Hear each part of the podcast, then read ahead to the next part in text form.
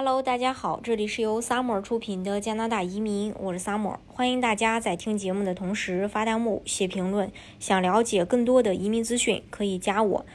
呃，不管在哪儿，科技行业一直是很多人啊比较关注的，因为很多年来，科技行业一直是以前景光明与高薪而著称。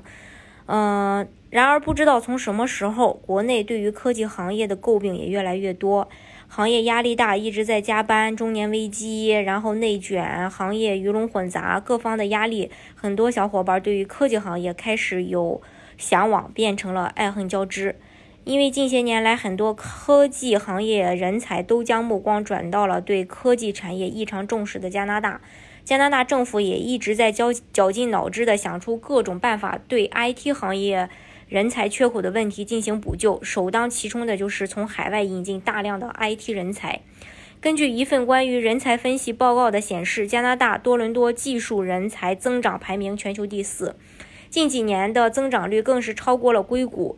从这里呢就可以看出，目前加拿大的科技产业正在蒸蒸日上。就拿加拿大各大城市科技公司中的热门岗位软件工程师为例，二零二零年的平均薪资已经。达到了十万加币每年，而在中位数薪资百分之五中，渥太华地区的软件工程师的薪资甚至可以超过了十六万加币。在过去的五年当中，加拿大科技行业足足增加了十六万五千三百个相关的岗位，增速高达百分之二十二点五，是加拿大整体就业岗位增长的三倍以上。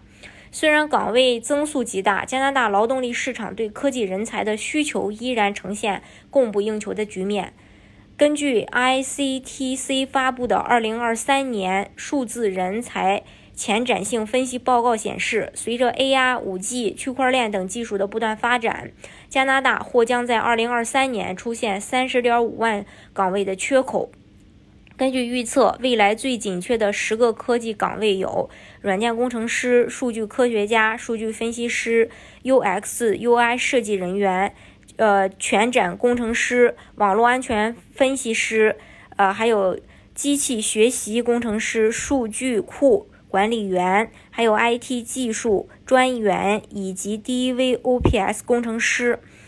呃，在科技公司的商务部门中最紧缺的岗位是呃业务发展经理、项目经理、业务分析师、数据营销人员、研究人员。目前在加拿大有超过五分之一的人口是由移民组成的，其中有五分之二以上的科技从业者由移民群体组成，其中技术岗位的占比相对更高，比如加拿大百分之七十五的软件工程师都是由移民组成。想要到加拿大从事科技人才相关的工作。啊，申请人呢，其实是可以做加拿大非常一个有利的项目，就是加拿大 BC 省提名当中的呃科技类别。这个类别对于科技人才是非常友好的，甚至可以说是科技人才的直通车，因为它在 BC 省的省提名打分当中只有八十分的火药，二百分八十分火药啊，普通的岗位都是九十多分，